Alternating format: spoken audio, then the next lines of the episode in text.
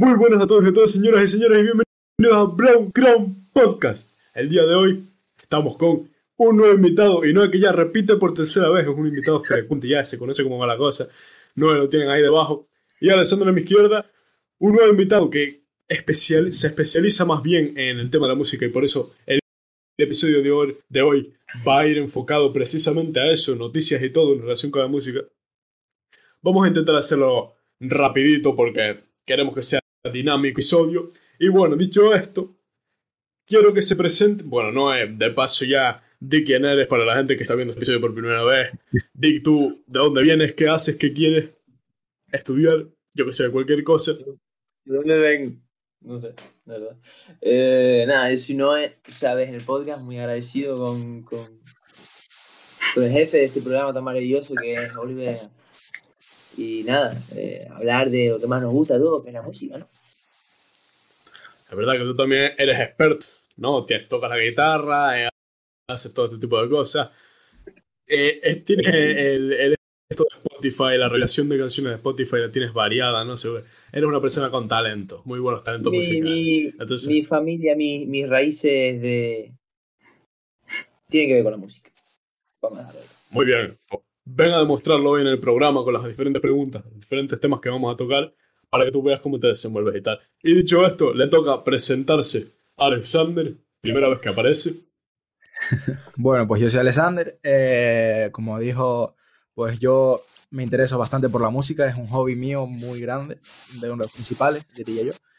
Y nada, pues yo encantado de estar aquí porque tenía muchas ganas de esto, de hablar de este tema. Y pues nada, a ver qué nos depara hoy. Las preguntitas. Quiero decir, uno de los primeros participantes que trae una cámara y un micro en condiciones, ¿eh? Porque madre mía, la persona que ha venido aquí y no es siempre, siempre le da por grabar con el móvil. Teniendo una tablet Samsung, siempre grabo con el móvil. O estás con una tablet. Ah, estás con una tablet. Bueno, algo es algo, ¿no? Bueno, algo es algo. Pero se te sigue viendo trabajo. Y bueno, también eh, ya lo comenté en episodios pasados, pero si lo quieren ver, aprovecho para decir que estoy haciendo unos vídeos de economía en el canal principal, en el canal de Brown Crown. Bueno, eh, he hecho dos ya, dos semanas seguidas haciéndolo. En los vídeos que no he traído aquí, esas dos semanas ha sido porque he creado contenido en el principal. Y aprovecho para decir que si se quieren pasar y ver cómo lo estoy haciendo, pues ahí lo tienen, ¿no? Empezamos. Tema del episodio de hoy, la música. Y lo he dividido en ciertos subtemas del que vamos a tratar lo siguiente. Música de verdad, que la gente suele decir que es la antigua, versus la basura de hoy en día. Y aprovechando la moda del bife J Balvin, que J Balvin se dice que tiene un tipo de música como una mierda y todo el mundo dice que es una mierda. Y hay gente que lo dice, incluso lo reconoce y lo escucha y dice, pues sí, es una mierda, pero yo lo escucho J Balvin, ¿no? Antigua. Bueno, ¿quién quiere empezar hablando de esto y yo después al final doy mi opinión. ¿De qué? De esto de... No se voten, venga. Yo como quiera, en plan, yo puedo empezar hablando, a mí no me importa. Venga, pues empezar esa de que tienes iniciativa, venga. A ver, esto del tema de la música de verdad, o sea, música de verdad y música basura, eso tiene sus más y sus menos. Cuidado.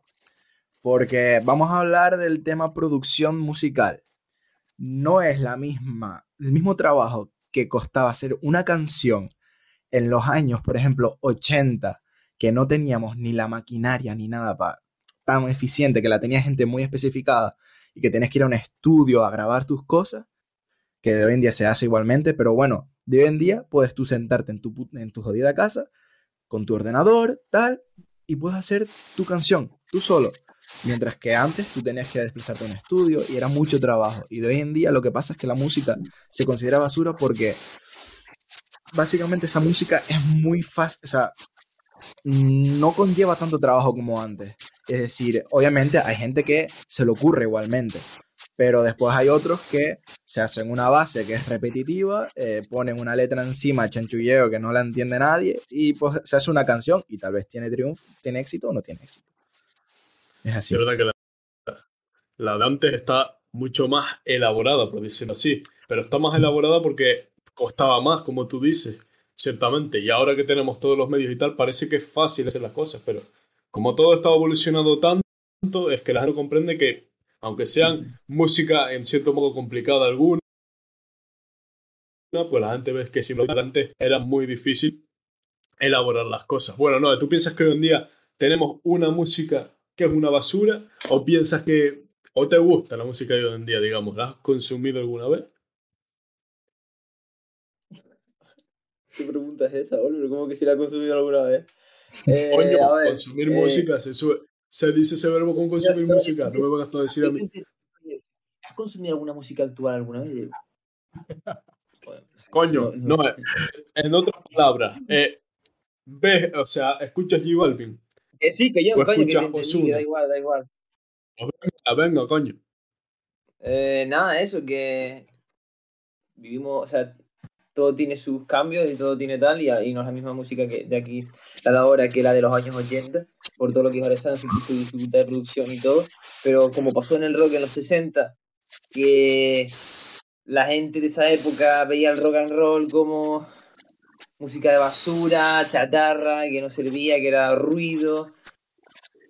Y poco a poco eh, se ha ido acomodando en la sociedad, pues ahora mismo pues pasa eso con géneros como el reggaetón, como el trap, como el, rap urbano, todo eso por esas causas. Y dentro de 80 años, o de 60, o de 50, eh, toda nuestra generación que, que, ha nacido con eso y ha vivido con eso, vamos a decirle a nuestros nietos que la música que están escuchando ellos es una mierda y que la buena es el reggaetón, es el tal, el no sé qué. Pero igualmente siempre habrá un género que nunca pasará de moda, como es el rock and roll, que en su época fue un desastre para la sociedad, y que, pero que aún hoy en día hay muchísimo música de rock and roll, como bandas jóvenes y todo, y yo creo que eso pasará igual con el reggaetón, porque el, el, boom que ha tenido ese género actualmente es una locura. Atrae más entera. Yo ahí también tengo algo que objetar. Yo me he dado cuenta, sobre todo por la generación en la que vivimos ahora, hay muy poca gente que toca un instrumento. Es decir, o toca un instrumento de la banda, o muy poca gente toca un instrumento que sea una guitarra o una batería, o un bajo. Y yo me he dado cuenta que la gente que no toca un instrumento de esos, la gran mayoría de personas derivan al reggaetón. Todos. Todos. Absolutamente todos. Entonces, es el. decir, es culturizarse un poco en la música. Es decir, como es lo que escucha todo el mundo, llega ahí todo el mundo y escucha eso. Y ya está. Y no, no dicen, coño, pues voy a probar otro género, tal. Y se meten un poco, porque claro, no es lo mismo escuchar una canción y decir, buah, ¿cómo molaría tocarla? tener las habilidades para tocarla, que escuchar una canción y decir, va, esto es una puta mierda, ¿sabes? No es lo mismo. Pero ¿sabes lo que pasa con eso? Que al, al, final, esa sencillez, esa monotonía, se acaba reflejando en que eh, los, propios artistas o los propios productores que hacen esa música acaban siendo monótonos. Y acaban siendo Exacto, se industrializa. que, se industrializa. Que, le gusta tres gatos, que en su momento fue el boom, pero que ahora no le gusta a nadie. Y es por esa innovación, eso de que tú dices que nadie toca instrumentos. Ahora se ha puesto de moda. Antes era el rap, el puro rap urbano estadounidense, que se hacía en un estudio todo. Pues ahora le metes em, bases de guitarra, ¿sabes? Le metes más cositas instrumentales. Porque ya lo, monótono está hecho. Y no va a repetir. Esos dos puntos que hicieron tanto tú como Alexander son muy buenos. Y lo puedo comprobar porque el otro día estaba en el coche con mi padre. Y digo, déjame poner esta. Porque ahora estoy escuchando música, ustedes saben, que me gusta la música de todo tipo. Pues le puse en el coche una canción de Bob Marley. Y dice, coño, ¿tú escuchas eso? No sé qué. Empezó a hablar así conmigo y me dice, no, es que claro, eh, tú ahora lo ves como, como si fuese una música clásica, antigua, de culto, ¿no? Pero en nuestra época, cuando salió Bob Marley, se decía que era una música de mierda, que era una música fácil de hacer. Y miren cómo cambió las perspectivas, que ahora Bob Marley se considera una cosa que muy poca gente lo escucha y que está muy bien visto, ¿no? Por eso es que la perspectiva va cambiando en ese aspecto. Lo que le pasará a Bunny no para mí, para mí eh, tampoco existe música buena ni música mala. Para mí, lo que, tanto como dice Alexander como Paul, si te gusta un instrumento es una canción y dices, coño, qué, qué guapo estaría tocarla. Pero también eh, entra mucho en juego aquellas canciones que te recuerdan a momentos. Porque cuando, tú estás jugando un videojuego, por ejemplo, ponte que estás jugando en Minecraft y haces no sé qué cosa y ves un atardecer y suena la musiquita por detrás del, piano básico. Y después esa música la ves años detrás, años después, y te genera nostalgia, te genera todo. Y cuando más se ve eso, que yo ahora aprovecho de decir que cuando más lo he vivido es en verano. En verano tú vas a la playa, bajando en la guagua, y esa canción que te recuerda ese momento, la sigues escuchando durante todo el año porque te recuerda ese momento. Ah, da igual que sea J Balvin, eh, Nota Loca o, o, o, reggaetón o lo que sea, pero esa canción, sí. al recordarte ese momento, te gusta un montón y la escuchas mucho, la tienes en repetir hasta que te aburre, hasta que la quema, como, como todo el reggaetón, como todas todo. las canciones de reggaetón. Y como todo también, pues lo he un montón. Bueno, dicho esto, muy buenas respuestas. Pasamos al segundo subtema. Cuando uno quiere empezar a componer o a cantar, que en mi caso, en mi caso, he intentado hacer las cosas. Lo admito, lo admito. He intentado empezar a cantar y he intentado empezar a componer. ¿Qué pasa? Que me metí en. No sé si, si dan uso la aplicación, esta no me acuerdo cómo se llama, de la guindilla naranja. Sí, que, es el estudio. Eh, no sé qué estudio. Eso. Es el estudio. Y, y veo tantas opciones. Veo tantas opciones que digo yo, me es imposible de, de cero. sí, y, y, mira que me he metido a curso. Dime. Ojo, cuidado, ahí es verdad. Quieras o no, todo lleva un estudio detrás. Es decir, Claro. los productores no es que cojan y sean buenos de un principio, claro, se lleva detrás un trabajo, un estudio, hacer tus rollos y tal. Eso lleva mucho, muchas horas, como todo lleva horas. Y claro, a mí me pasa también yo mismo. Yo utilizo más bien Cubase, pero yo me he metido en FL Studio y todo. Y claro, yo también entro y digo, ¿qué cojones tengo que hacer? yo también digo, empiezo ahí a, a pinchar en un lado, en otro. Digo, ¿pero qué es esto? Y digo, Dios, en verdad, la gente que hace una base guapa, muy guapa, por ejemplo, yo voy a Bizarrap, hace unas bases que a mí me gustan un montón. Eso lleva un trabajo detrás, pero obviamente desde que tienes el truco cogido, ya haces todo más rápido, ¿sabes? Es, Mm. es un... Pero es co- continuamente aprender, eso es continuamente aprender. Y Sí, claro, siempre van a sacar... Yo Siempre se van a- bueno, escribir. di tú. Perdón, Que solo veo más o menos cómo escribir. O sea, tú cuando vas a escribir, por ejemplo, un poema, imagínate. Tú no escribes el primero, o sea, tú no lo primero que ves, ¿sabes? Lo primero que piensas, lo escribes y lo dejas ahí. No, eso ya, aparte de mucha formación y mucha culturización de, de, todas las cosas. eh, coño, tú dices, "Ah, es que no sé, ¿sabes? Y te pones y te manchacas la cabeza pensando cómo vas a arreglar ese poema, porque la música es igual. Te haces una canción y haces una base y a lo mejor ni te gusta. A lo mejor sí, pero no, y, y estás horas y horas ahí machacando la cabeza con algo que parece súper sencillo. Sí, sí. A mí, a ver, a mí me pasa, coño, yo grabo mis cosas de mi guitarra y tal, y hay veces que digo, ¡buah, me mola! Pero después pasan un par de meses y digo, ¿qué mierda es esta? En plan, suele pasar Sí. así. Y después también, así para recomendar, ya que estamos hablando del tema de empezar a componer y tal, hay un vídeo de Jaime Altozano que es muy interesante, que te dice las cosas baratas que puedes comprar, que te puedes pillar micrófonos muy baratos, interfaz de audio muy baratas, y las aplicaciones hay tanto gratis como que te puedes hackear, que el FL Studio, vamos, son 200 pavos para arriba, pero bueno, uno no es bobo y pues va y busca un vídeo craqueado y ya está. Es lo que hace Obvio. uno. Pues. Pero es que como, eh, aprovechando lo que no y yo estamos haciendo en clase, yo me quise descargar un juego que se llama el, el Age of Civilization 2, se llama. Dos. Y claro, sentí la misma, la misma sensación que al meterme por primera vez en ese juego. Que si por un lado opciones de dinero, que si por otro lado, y ves a Noé con el palo en la tabla en clase, tocando un montón de sitios así, pim, pim, pim, con la mano así moviendo para todos lados y no sabes lo que está haciendo, pues esa misma sensación es la que tienes cuando entras por primera vez a un tipo de aplicación así.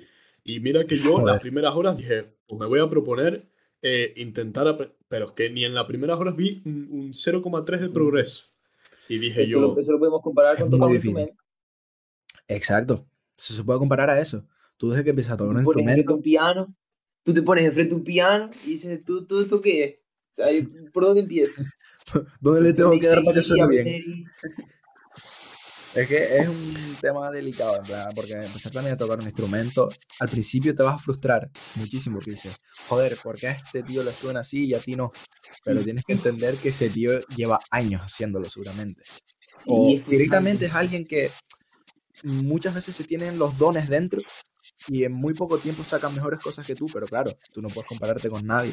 Tú tienes tu ritmo y cada uno pues tiene sus dotes. Y hay que saber llevarlo, tío, porque es frustrante. O sea, tú ves, o sea, tú ahora, por ejemplo, Oliver, no sé si toca algún instrumento, ¿tú tocas algo? No, de, en Navidad me regalaron una armónica y, Ya, y tampoco, ya. tampoco duró Eh, mucho. pues nada, pues en el caso, imagínate que Oliver va, quiere empezar a tocar la guitarra. Y va a coger la guitarra, tal, y cuando se va a poner, ve un vídeo de Alessandro, que lleva años y una máquina. Muchacho, pues yo cuando eh, Oliver se tiene que estar hecho una mierda porque Eso pasa. y todo lo que Pero le falta por aprender y tal. Y coño, aprender a tocar un instrumento parece sencillo y tal, pero tienes que querer. Tienes que querer y echarle horas y echarle horas, horas en cabeza y tal, y a partir de los dedos, y ya está. Y no queda de otra. Exacto. Sí, tienes que querer, ¿eh? Porque, madre mía, cuando he intentado tocar un instrumento o cuando he intentado meterme... Es que yo, al, F, al estudio, al de la guindilla, yo me quise meter, pero es que... Pero es que dije, coño, eh, con todas las horas que me, voy a, me va a tomar estar aquí y con todo lo que llevo con el día ya, no me compensa, porque vi que era mucho trabajo y que no tenía Sí. tiempo para, para... Y dije yo, bueno, pues no voy a poder, no voy a poder hacer. Es que me, me frustré de verdad bastante Claro, porque claro. dije, coño, yo algo que pensaba que se podía hacer, pues es, es como muy complicado, ¿no? O sea, Más complicado que cualquier otra cosa, porque una. Y Yo ventaja el haber estado en clase de música de pequeño o cosas así, pero es que yo no estuve en nada de eso. Yo estuve en ajedrez, si acaso. cuidado. Y claro, el tema eh, de la software gente- el tema de software no tiene tanto que ver. O sea, un poquito puede que sí, por temas de notas y tal. Pero yo, por ejemplo, yo no tengo ni. Bueno, en su momento di solfeo, pero tengo la idea básica que das en, en la ESO, de música, en plan solfeo, de re, mi, fa, sol, la, si, yo do. también. Entonces, yo no sé de notas, yo toco puro oído. Y claro, eso es algo que se entrena. Y el tema de. de. pues de las aplicaciones esas. Es que lo bueno de esas aplicaciones es que no es que sean fáciles. Obviamente llevan sus horas de aprendizaje, muchas. Y muchas, que te lo digo yo. Pero claro, desde que lo dominas, lo puede dominar cualquiera desde su casa. Ahí está el tema, la diferencia. Que antes tenías que comprar un montón de aparatos que tal vez no tenías ni puta idea cómo funcionaban. Y ahora tienes tú, vas al ordenador, te descargas una aplicación y lo tienes todo ahí. Es la diferencia. La gran diferencia. Exacto. Eh, el software se me parece mucho con, con el Excel, ¿no? Todo el mundo usa el Excel. Pues el Excel es un programa que yo voy a tener que, que, que ser profesional a fondo porque mi carrera lo requiere. Empresariales tienes que hacer un montón de trucos en el Excel, eh, cosas de teclado, ¿no? Para ir más rápido y tal. Y eso yo lo veo y me queda muy grande. Pero sí, yo me noto que, yo noto que cuando aprenda de verdad a utilizarlo y me meta de verdad, y cuando aprenda al 100 todas las cosas que, que se pueden hacer y tal, voy a hacer unas tablas y uno de eso y a manejarlo y a aprovechar el tiempo que es al final, al fin y al cabo lo que se basa el Excel. Pero sí, es el mismo nivel de complicación que los software. Pero es que si uno no se mete, como yo, es muy, jodido y, también te digo, imposible. te fuiste, te fuiste a meter en el software probablemente más completo y más difícil que hay. En plan, Sí, eso, abrir- eso también, eso también. hay unos software que son un poco más visibles, un poco más suaves. Ese es como muy boom todo, de repente. A mí me pasó, yo venía un software tranquilito tal y de repente te encuentras con esa, con esa inmensidad y dices, ¿por dónde empiezo? A mí me pasó. Es que, es que eso, ¿por dónde empiezo también? Me lo hizo, me lo hizo muchas preguntas así. Y Ahí otra aplicación que yo, que yo he usado, ya con el tema de, de, de cantar, porque yo también he intentado cantar. adiós, He hecho canciones, adiós. He hecho canciones, lo que pasa es que están más privadas que, que, que mi tumba. Eh, el Boloco, que es una aplicación. ¿Sabes cuál es, no? Creo que te estás riendo. Típico nombre de borracho de pueblo, ¿no? Pero ¿sabes cuál es el Boloco? Bueno, no sé, yo no sé, yo no sé. No. Es una aplicación que, te, que, que tú buscas. Por ejemplo, en el buscador que tiene la aplicación pone eh, Nicki Minaj Type Beat. Y te sale un, un beat. Y tú tienes que cantar y se te pone la voz de, Nick- de Nicki Minaj. Yo he intentado hacer canciones ahí, lo que pasa es que no me ha salido ninguna. Las que he hecho las he grabado con este micro y con una base de fondo eh, e incluso haciendo cover de otras canciones para probar, pero que no me gusta cómo queda mi voz, es que es impresionante, no me gusta. Mira que los programas ya me gusta un poco cómo queda, pero es que hasta un verso que en el momento digo, coño, este entone bien, lo veo tres días después y, casi me caigo al suelo de la vergüenza que me da eh, eh, escucharme cantar. Porque es, que es horrible. Yo tengo grabado cosas. Yo tengo grabado cosas con mi voz. Lo tengo. Pero claro, y se lo empezaron a enseñar a todo, a, un montón de gente conocida y fue como, tío, no, quieto. Sí, sí, sí. y yo qué sé, el tema de hoy en día, lo guapo es el autotune. Es que el autotune, obviamente se critica, porque quieras o no, le quita mérito a mucha gente.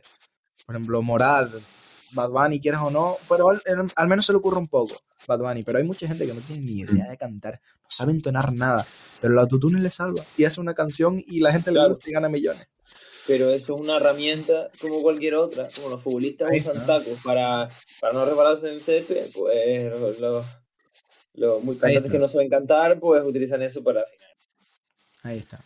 Pero obviamente es más profesional o más, yo qué sé, tener una voz que de verdad la puedas manejar y que has estado en un coro y que puedes hacer ciertos tonos y tal, eso es más impresionante que...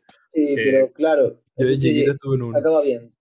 Eso tranquilo que, que el autotune se pone en el estudio. Ya luego si tú te quieres ya unos boleros, se te va a ver que no sabes, no tienes ni puta idea. Yo personalmente no me he grabado nunca. Tampoco quiero. Pero... ¿Te grabaría? No, tú te vas a grabar un día. Vamos, eso lo tenemos más que claro. Cuando haya tiempo. No sé. Hacemos una grabación. Eh, no, tú cantas y, y tú armónica. no, yo toco. Yo toco. Tú tocas y yo canto, coño. Eres el único que no toca nada. Alessandro toca cualquier el, el, la batería, no, Alessandro la guitarra, yo el piano, tú cantas. Hacemos una tricolaboración entonces. Venga. Me parece bien, ¿eh? A lo mejor un día sale. En un futuro se podría hacer. Yo tengo, yo tengo, un amigo que él se le da mucho usar el FL Studio, que sabes quién es tú, ¿no? Que es DJ. Mm. DJ Alejandro, seguramente alguien lo conoce. Y se le da muy bien. Sí, me, me suena el Instagram. Sí, pues el chico se le da muy bastante bien el tema. De hecho, tiene temas subidos con Álvaro, que juega al baloncesto, que juega al baloncesto. Y tiene temas subidos y yo que sé, está guay, porque él sabe más o menos manejar bastante bien el FL Studio. Entonces, con él se puede hacer algo. Yo, él, está encantado, seguro. Se podría hablar con él. Me Oliver. Bolero, country, espérate, espérate, espérate, Pero yo antes tengo que aprender a cantar, ¿eh? Cuidado, yo no voy a hacer una colaboración, voy a cagarla después, ¿eh? Está el autotune. Espérate, porque la voz otro instrumento no tiene que echar horas, o sea, eso no es de un día para otro. A mí, una persona que estaba en coro, fíjate, me dijo que tengo un buen registro. O sea, que algo tengo, ¿eh? Un buen, registro, ¿eh? Algo tengo. ¿eh? Es que cuidado, hay gente que el tema es que no lo tiene practicado, pero se nota que tiene algo detrás. Es decir, se nota que tiene una buena entonación, que puede entonar bien y que puede llegar si lo practica. Hay gente que se le nota y dice, nada, no sé cantar. Coño, no sabe, pero se te da. Lo tienes en genética y... A ver, una demostración de Ori. Del registro vocal de Ori. Puede ser desaprovechado, ¿eh? Pero bueno, pasamos ya, Al, al siguiente subtema. Bueno, este es un poco según los gustos, ¿no? Pero música para entrenar. ¿Qué música? ¿Qué tipo de música? Ahora, alguna canción que se les venga a la cabeza. Yo sé que hay un montón de, de canciones que han utilizado y que no, no se acuerdan. Pero en mi caso, eh, Eminem es un artista que, que, escucho mucho para entrenar. Tilly Collapse, la por excelencia, cuando voy a hacer esas series de pecho complicadas, sin duda. Pero después estoy con Eminem y de repente te salto con una ranchera a entrenar. ¿eh?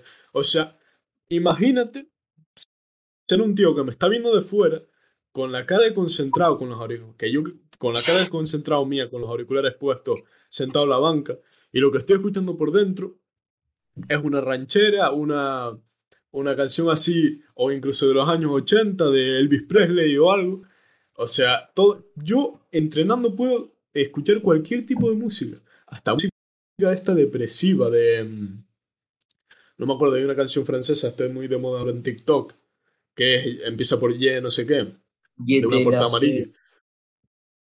Algo así, pero que es mu- muy, triste. Y yo me la pongo y, y aunque no tenga nada muy triste, me imagino cosas, ¿no? Me imagino cosas como si, estuviera, como, como si tuviera que pegar por, por, porque se me haga con una no o, o cualquier cosa. O sea, me monto historias en mi cabeza y eso avanza. O sea, yo entre... eh, no, no una semidán y tal. ¿Qué cosas te sueles poner más o menos? Bueno, con Asimilán, Asimilán fue hace un año, pero yo cuando suelo entrenar o cuando suelo, yo qué sé, intentar motivarme o cuando estoy haciendo actividad física, cualquier cosa, me pongo música acorde con ellos. En plan, a lo mejor me salta una canción así más tristona, más lenta, la paso. Yo tengo que tener algo acorde con lo que estaba pasando en ese momento. A No, no, eso, yo para nada. Yo, por ejemplo, yo me pongo metal, porque yo escucho metal y muy duro. Pero a ver, eso también depende, porque como tú dices, Oliver, una época me ponía a escuchar metal, en otra me ponía pues, lo que tú dices, Eminem o dubstep o cosas así, bastante durillas, o incluso me ponía una canción, yo qué sé, suavita, tal. Es depende del mod que tengas encima. Es decir, Eh. y la canción que a ti te guste y te motive. Es decir, que tú la escuches y digas, ¡buah, qué temazo! Y como que te motivas con esa canción. Y es, es el Sí. sentido que tiene esa música en ese momento. Sí. O sea, tal vez es lenta, pero eso lo mezclas con algo, te haces una película, como tú dices. Yo también me las hacía, en plan, yo decía, venga, que Sergio Peinado está delante mío y me está diciendo, corre, cabrón, ponte a correr. Yo solo hacía, me montaba películas así, y yo qué sé, es lo en que mi tú caso, dices. es lo que dije ya, que, que va acorde con mis emociones. Si un día estoy triste, me pongo a escuchar música triste. Y si estoy motivado, me pongo música motivadora. Eh, depende. Puedo, escuchar, puedo empezar escuchando Pavarotti, acabar escuchando Queen, pasando Claro. por Eminem. ¿Sabes? Yo el metal Sí. también. He llegado a ponerme canciones que son literalmente gritos. ¿Cómo se llama este tío? Es que no me acuerdo cómo se llama este artista. Pero que grita, que en las canciones se dedica a gritar. Va a ver, hay, hay muchos, hay muchos, eh. pero yo Sí, soy de ese género. eh. Yo soy de ese Sin género. estilo. Realmente grito.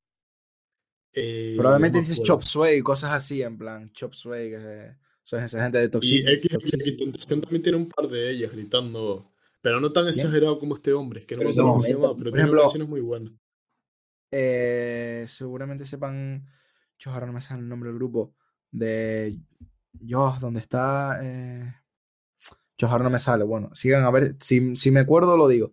Que ahora no, no me recuerdo el grupo bien. Mm, Y. O sea, ¿pero de qué es el grupo? Es, es un grupo que es- está, o sea, lo conoce todo el mundo, coño.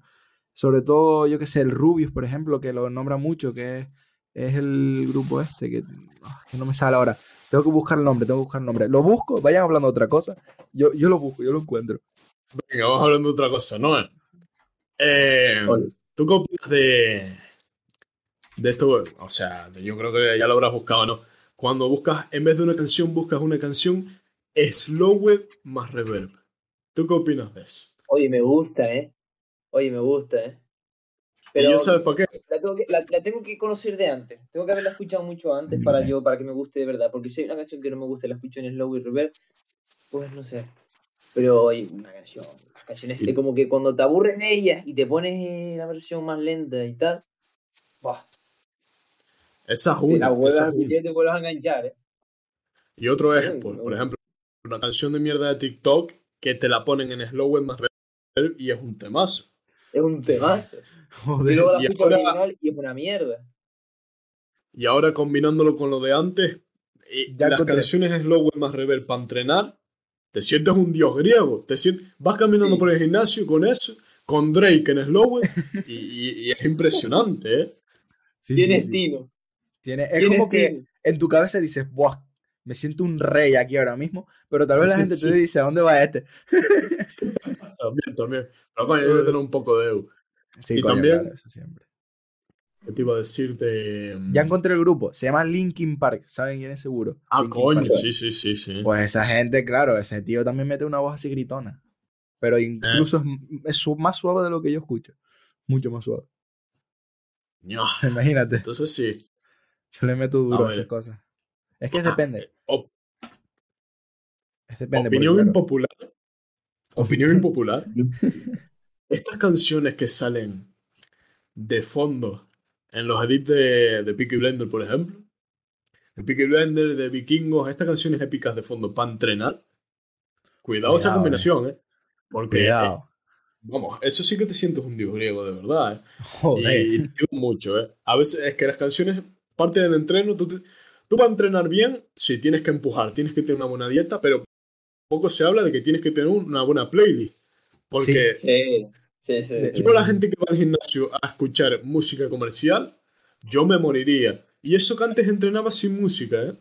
Pero es que es muy complicado y te ayuda muchísimo. Eh, Se te pasan las dos horas que estás en la, un- la hora que estás entrenando volando, ¿eh? No es lo mismo tener detrás una canción que te motive y estar empujando que ne- tener la música del gimnasio que tienes ahí y estar empujando. No es nada lo mismo. Nada, para Porque nada. la música de gimnasio. Es que, la es que te pongan despacito, en modo culebrón, Ah. es que- y, con el pum, pum, pum, pum por detrás, en el Vita. Es que Sí, yo no sí, puedo el eso. Y a veces lo ponen tan alto que con los auriculares Lo la escucha. sigues escuchando. Es horrible, tío. Y, y eso que yo, ustedes le hacen caso al mensaje este que te dice el móvil, por ejemplo, de no pases este nivel de volumen que te puede hacer daño a los oídos. ¿Ustedes no. le hacen caso? Yo no. Ninguno Nadie de los dos, caso. ¿no? Nadie Pues a mí me da miedo eso. ¿eh? Y más me da miedo cuando estoy con, los, con cualquier auricular que cojo. No sé por qué, no sé qué tienen mis oídos, pero se le quita el- la tela esta del auricular. Y digo yo, coño, pues no voy a pasar de este nivel porque sin la tela, pues me voy a hacer daño, ¿no? A ustedes se le quitan la tela esa de los auriculares, sobre todo estos inalámbricos. A ustedes sea, se les quita. ¿Tú refieres el, el taponcito que tiene delante, por ejemplo, o la tela que recubre? Porque Eh, no, la tela depende del auricular. el tubo, la tela que está en el tubo para evitar que el sonido retumbe mucho y que haga mucho daño. Eso a mí se me saca de Yo lo tengo por temas de higiene, o sea, de cera, porque claro, si se mete la cera tal vez dentro, se te car- se carga el, el auricular, pero a mí se me ha caído más bien y pues no noto diferencia. Yo no, tampoco me he fijado, la verdad. Coño, pues menos mal, porque yo pensaba que era el único que... Y digo, joder, voy a llegar a los, a los 50 años y no voy a escuchar nada. Me van a tener que estar gritando. Pero no, yo veo que todo el mundo está más o menos igual, o sea que Sí. no me tiene por qué pasar nada. Bueno, vamos al siguiente. Juzgar la obra de un artista por su vida personal. Está con el tema de Michael Jackson, con todos estos temas. Ustedes, si Michael Jackson es pedófilo, como se, se cree, ¿no? No está del todo demostrado, ha, ha habido muchísimos documentales. ¿Ustedes piensan que por eso hay que menospreciar la música o la música es simplemente arte y da igual el artista? No, que van, hay- van aparte. Como Maradona. A ver. Maradona era mal jugador de fútbol. Se debe llevar aparte, pero que lo haga Se la debería. gente, que lo haga la gente o la sociedad. Es que es como si alguien te cae mal, pero reconoces lo que hace. Muchas veces alguien te cae mal y ya lo que hace, por muy de puta madre que esté, tal vez tú no lo reconoces. Pero por simple por el simple odio que le tienes a esa persona, bueno, odio o yo qué sé, o no te cae bien y ya está. Sino es depende. Y yo qué sé, gente que pues la pedofilia obviamente es una locura, pero yo qué sé, claro, a la gente que tal vez lo siente más, por ejemplo, nosotros tal vez no le ponemos tanta importancia, pero la gente que le pone mucha importancia porque tal vez lo ha vivido algo, tal vez coge y no puede escuchar nada a Michael Jackson. Por el simple hecho ese, que se debería tener aparte, porque realmente la música de Michael Jackson está muy de, loco. Pero claro, eh, los sentimientos y eso muy chungo de controlar. Claro. Eh, sesga mucho, ¿no? La palabra es sesgar. Y es como estas personas que se les ha muerto un familiar por el tema de, del virus y van con la mascarilla hasta aquí arriba y no soportan a quien no. Pues claro, si se te ha muerto un familiar, imagínate cómo tienes que estar y cómo tienes que mirar al resto de personas. Es que es lo- básicamente lo mismo. Tú no, si hay algún artista que, pues, que haya hecho algo muy malo, no extremo, pero muy malo, tú lo seguirías viendo sus canciones sin ese otro tipo de cosas. Obviamente. Yo lo que dijo Alessandro, hay que aprender a separar. Y como el caso de Maradona, muchísima gente se olvidaba de, de lo buen futbolista que es. Y, y la gente, pues, obviamente Maradona tuvo muchos problemas de drogas y de con mujeres y muchas cosas. Pero no hay que dejar de reconocer que ha sido uno de los mejores futbolistas de la historia, pues, mismo con, con la música. Yo creo que hay que aprender a separar y yo no dejaría de escuchar. Por ejemplo, este Freddie Mercury, el cantante de Queen, Exacto. drogadicto. Eh, y por lo que murió realmente. fiestas, fue- em, orgías, o sea, una locura de vida. Pero era un Pero es- artista y es una cantante, pero Una de los ley- de los mejores, eh, de los más iconos de la música más importantes de la historia, y hay que reconocer eso. Y yo no voy a dejar de escucharlo por eso, porque, coño, yo digo, su, su vida es una mierda, su música la mejor, punto. Ya está. Que se va a aprender a separar. Es eso, hay que aprender a separar. En mi opinión, yo también la seguiría escuchando, la verdad. Pero es verdad que algunos pensamientos no se te pueden parar de venir a la cabeza. Y por ejemplo, para entrenar, a ti de repente se te pone esa música de un, de un hombre que, por ejemplo, violó. Y se te pone esa música de repente antes de empezar el set. Pues tú, coño, psicológicamente dices, joder, estoy escuchando esta mierda de este tío en serio. Pero sigue siendo arte. O sea, depende del contexto, eh, te puede afectar de una manera u otra, ¿no? Eso puede Bueno. ser otro debate. El, el que si la música es arte. Mm, Se podría debatir acerca de eso. La música es arte, para ti lo es. Para mí sí. Hasta, depende hasta qué punto. Para mí sí. Hay cosas que se puede decir, no, es música, pero tal vez tú dices, esto de arte tiene menos dos. Pero como la- el dibujo, o sea, tú el arte moderno, hay, son cuatro palos mal puestos o una, una pintura que son cuatro manchas, pa- hay gente que le flipa y hay gente que no le gusta. Es lo mismo. Pero para mí en general todo es arte. Mezcla creatividad con eh, habilidades, con, ¿sabes? Muchas cosas que se, se juntan y forman eso y para mí eso es arte. Hombre, eso, ha visto sí, sí. Yo concuerdo más con Noé. Si es verdad que sí, claro. Tú racionalmente dices una canción gritando no es mucha. No tiene mucho que ver con el arte, pero también es que dos pinceladas en la pared no tiene mucho que ver con el arte. Y los profesionales lo consideran así. Entonces, es varía la opinión de la persona también. Bueno, para, para finalizar, el tema de la música, ya el tema alargado, ya lo íbamos adelantando. ¿Cuáles son nuestros artistas favoritos? Sé que no se nos van a venir ahora de repente, pero nombrar unos tres artistas favoritos. ¿Quién quiere empezar? Venga, no, Empezar. tú que. Yo me acabo de No, acordar no, que los tengo apuntados. Yo los tengo Los apuntados para saberme. Espérate, espérate. para saberme los nombres, porque hay muchas veces que se me olvidan los nombres y digo, "Buah, que me apetece ver algo de este tío que me gustaba y me los apunto. Los tengo aquí en el móvil. De hecho, ver, a ver, a ver, a tengo ver. vocalistas, tengo guitarristas, baterías y cosas así. Es que hay gente que no conoce a nadie. Pero bueno, yo que sé, un vocalista, Ivan Moody, es de un grupo que se llama Five Finger Death Punch, que se- solo- tal vez lo conoce alguien. Y es un vocalista que me gusta mucho porque tiene una voz muy robusta, pero es muy potente esa voz y me gusta tanto. Después, gente, pues yo que sé, Andy Sikes, que bueno, es un tío que canta metal. Pero porque yo sé diferenciar lo que son las gárgaras, que es un canto muy chungo que lleva mucho tiempo de. Que dices, no, es gritar. Pero no, no, Mini, no es gritar. Porque el gritar te jode las cuerdas vocales y es un gritar que no te jode las cuerdas vocales. Y eso lleva mucho, mucho, mucho, mucho entrenamiento. Y bateristas, voy a nombrar a uno que sí lo pueden ver bastantes personas o lo pueden haber visto, que es uno que se llama Estepario Siberiano, que es un tío que yo lo considero un baterista, que es una puta locura. Y es español. Es español y es un tío que es un jodido máquina, que yo digo, mi madre, ¿dónde saca ese hombre las manos? Es un jodido máquina. Yo lo hasta recomiendo verlo porque hace covers tipo hasta de Mario, tipo Mario Bros y cosas así, y tocando la batería detrás. Y es, tú dices, hostia puta, tío. Chiquito máquina, está guapo. Yo lo recomiendo. Y ya guitarrista, pues, eh, gente muy galáctica en el tema de la música, pero bueno, yo qué sé, John Petrucci, pero eso no lo conoce nadie, ¿sabes? Eso tienes que estar en la música y escucharlo para saber quién es.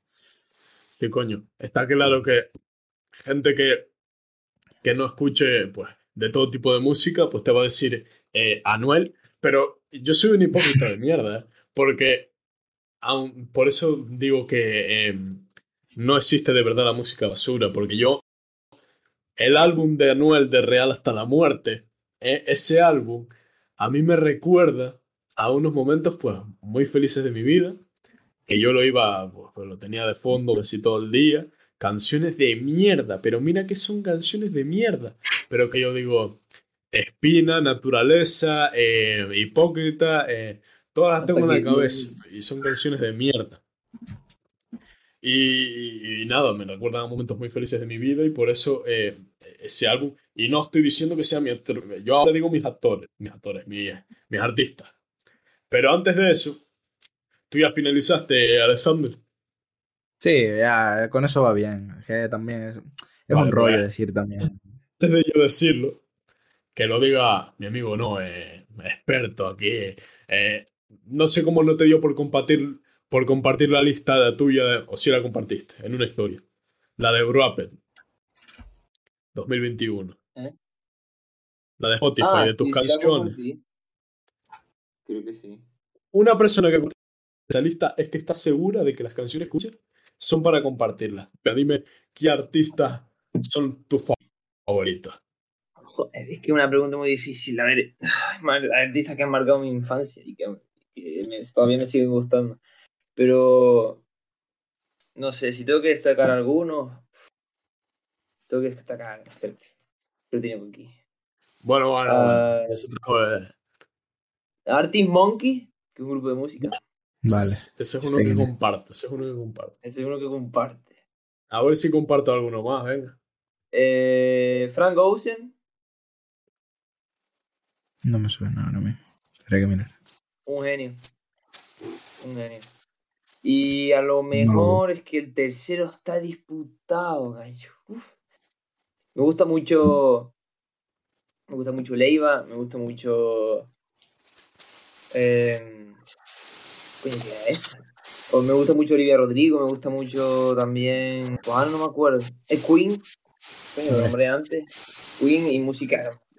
Ah, esos son como los tres que más escucho, que más me sirven para el día a día, pero hay muchos cantores que me gustan mucho, que es por ejemplo eh, Noah Cyrus, que es la, la, hermana de Miley Cyrus, que no la conocen ni en su casa. Creo que es buenísima.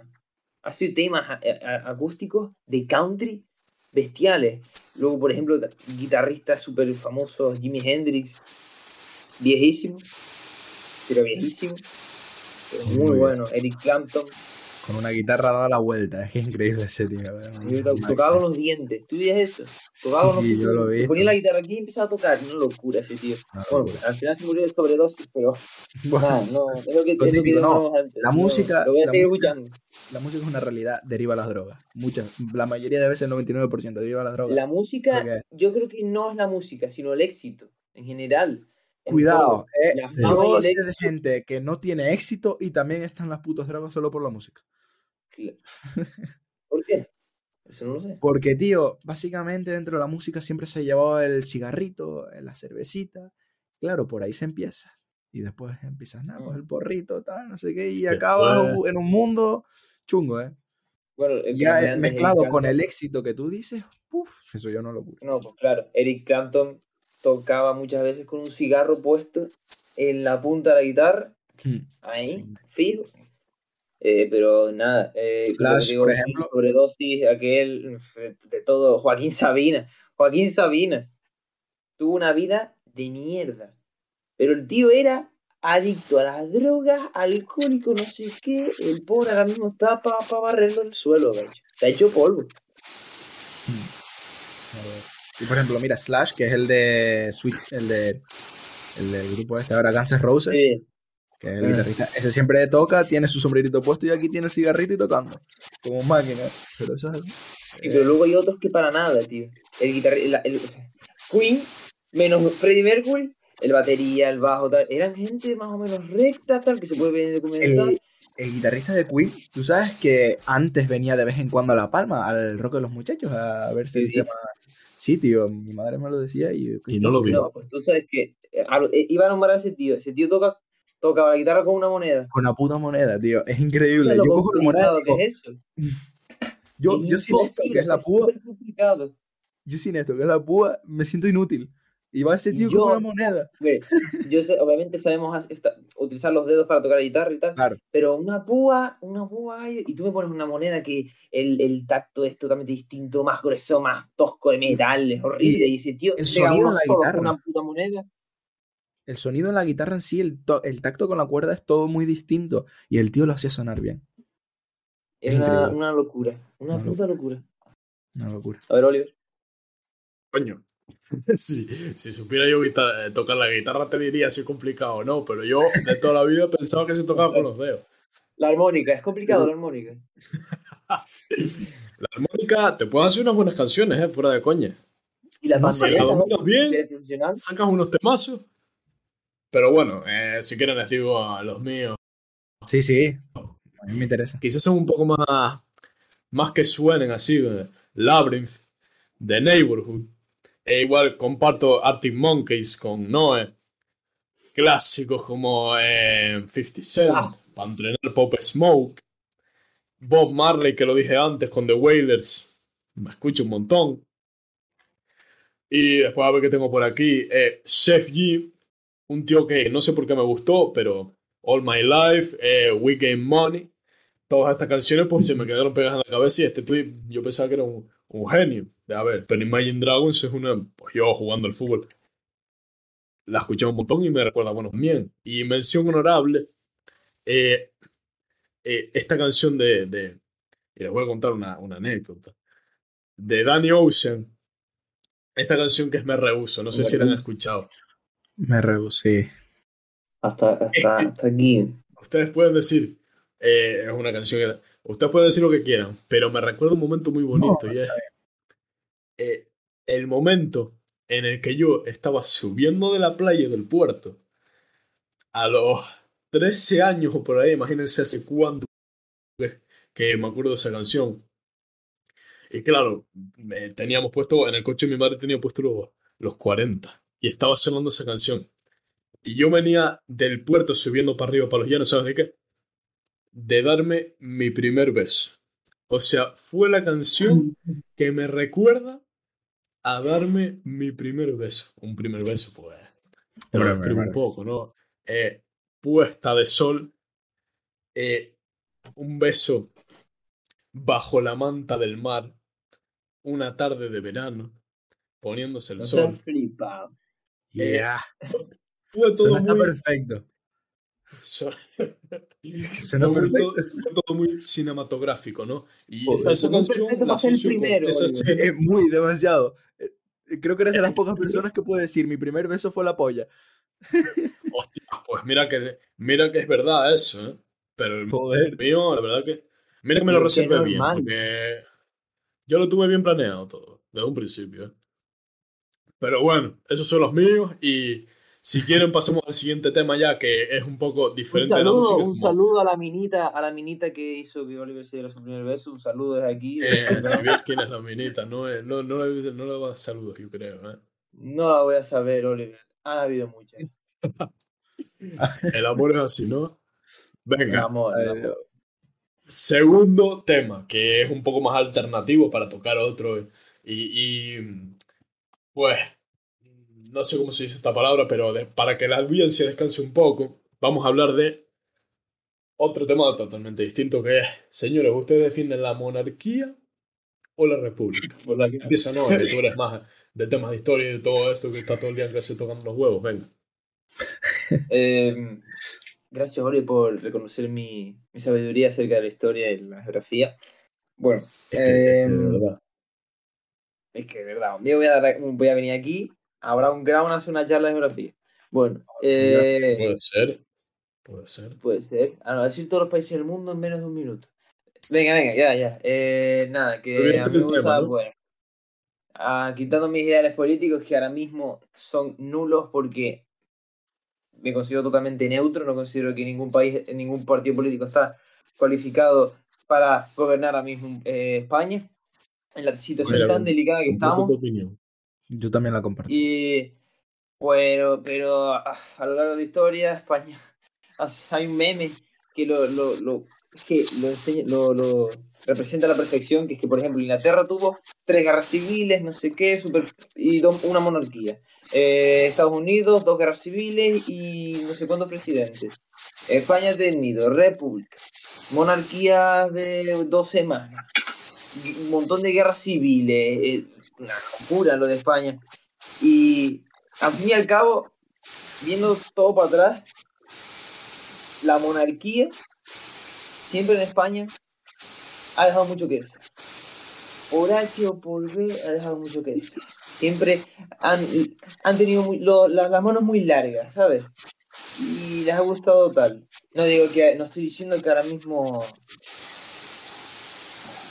sea tal, sea así, pero que hay muchas cosas que no entiendo y que mi, y el dinero que, que yo no, ahora, pero que mis padres, porque todos los españoles paguemos para que ellos se costen sus viajitos, para que ellos vivan en los mejores palacios, en las mejores casas y tal, y que esa gente, pues sí, representan a España y si tienen que ir a Arabia Saudí a hablar con un jeque por no sé qué, que vayan, pero no sé, no sé. Mm, Me parece que están más para Lola, para el, di- el periódico de Ola, la revista Ola, que para de verdad representar a, a España. Y no estoy diciendo que sea republicano, pero si la monarquía va a ser así, pues prefiero una república. Sinceramente. Pero no, tú, ¿qué argumentos crees que tienen la gente que, defiende la, la monarquía? ¿Qué es lo que más dicen?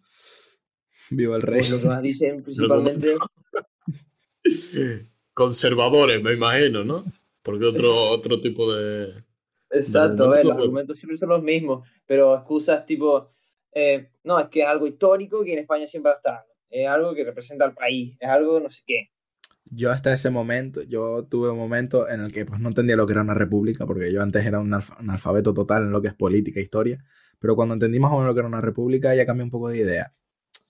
Es decir, yo ahora mismo, para lo que chupa el rey de dinero, las cosas como son, para eso, y total, que el que manda es el presidente, pues que para eso que pongan una república. Pero a mí lo que no me gusta nada de la república es la bandera, me parece muy fea. Yo lo siento. No, eso sí que no, eso sí que no. Yo, quítale- cambiaría quítale la república escudo. por la mierda bandera esa. No, no, Quite- olvídate, olvídate. Quítenle el escudo y hagan lo que le quieran, pero no le cambien el color, por favor. Y no le pinten nada raro encima, sino quiten el, el escudo que La tiene corona, encima no, el escudo, el escudo se queda, lo que se va es la corona. por la corona, corona pues al carajo. Al Y- carajo. Yo me- y dejaba- que me dejen el color. igual que tú. Ese morado ahí queda muy feo, tío. Es que Queda muy bonito, feo, tío. es muy feo, tío. Es muy feo. Además, curiosidad, curiosidad. Solo hay dos países en el mundo que tienen el color morado en su bandera. Nicaragua en un arcoíris y Dominica en un loro. Loro. La bandera Ah. de Dominica, que es una isla del Caribe, es verde, verde, una cruz en medio y un loro. Pues el loro tiene una pluma morada. Es que en verdad, si allá arriba quitaran, tremendo dato, también. te- si allá arriba quitaran a gente que chupa dinero, que chupa una cantidad de dinero increíble, las cosas irían un poquito mejor. Pero bueno, ahí no mandamos. Nos tenemos que joder. Y aprovechando este tema un poco de política, de gestión de fiscal, ¿ustedes qué opinan de los 20 billones? ¿Cuánto era, no? Eh, que me dijiste tú, pero una burrada de dinero a 20.000 destinados a la millones. igualdad. Lo han escuchado, imagino, ¿no? Yo- Más que el PIB de Islandia. Me parece una burrada. En plan, me parece una jodida burrada. Que quieran tener el chiringuito que quieran tener ahí encima. Pero tanto dinero para eso. Niño. Hay gente, hay gente en la calle que está pasándolo mal de hambre. ¿Qué me estás contando? Joder. Exacto. Yo pienso, pienso igual, o sea, que hay un ministerio de igualdad que le den 20 mil millones de euros, que es casi, no sé si es más, porque no, no, no tengo ni idea y no voy, a, no, es- no voy a decir, pero me parece que es una burrada de dinero para el ministerio que es. Que a mí me No. parece que ponen la mitad en sanidad, en educación y nos va mucho mejor. Solo la mitad. 10 E mil millones. imagínate como Es que, nosotros esperando las ayudas en La Palma. Es que Viendo que otra, 20 esa otra, esa otra. bastante, es bastante lenta la gestión de lo que es la sanidad pública, es muy lenta. Yo personalmente, y mucha gente lo sabrá, yo mm, verano me disloqué los dos hombros y nunca me llamaron a rehabilitación. Tío, inviertan un poco más, un poco más dinero ahí para que haya más gente trabajando y para que la, la- ya que tiene una sanidad pública, coño, a mí me gusta la sanidad pública, yo vamos, chapó. Pero coño, si no funciona bien, pues ¿para qué la tenemos? Claro. Están haciendo que nos vayamos a la- que la gente prefiera la privada. Más efectiva, más rápida. Sí, sí. No, España está claro que no aprende. por- Y eso es curiosidad, ¿eh? Curiosidad. ¿Cómo, ¿Cómo te dislocaste tú los dos hombros? Pero de una. No, no estaba presente. Sí, yo sí, estaba presente, es más, yo lo presencié en todo momento. Como no están las colchonetas bajo el puente. A ver, fue a ser un poco el monkey, la cosa como son, fui a ser un poco el macaco y fui a subir una piedra que hay en la caldera que todo el mundo lo habrá visto si ha ido a la zona de acampada. Ya. Y pues dije, nah, esto me lo escalo, en plan, todo motivado. Pero claro, cuando estaba a mitad de camino, de repente se me resbaló un pie y digo, uy, curva. y cuando caí, pues como que caí de, pues, con el culete y puse las dos manos y al poner las dos manos como que se tiraron para arriba los hombros, los dos. Y fue bueno.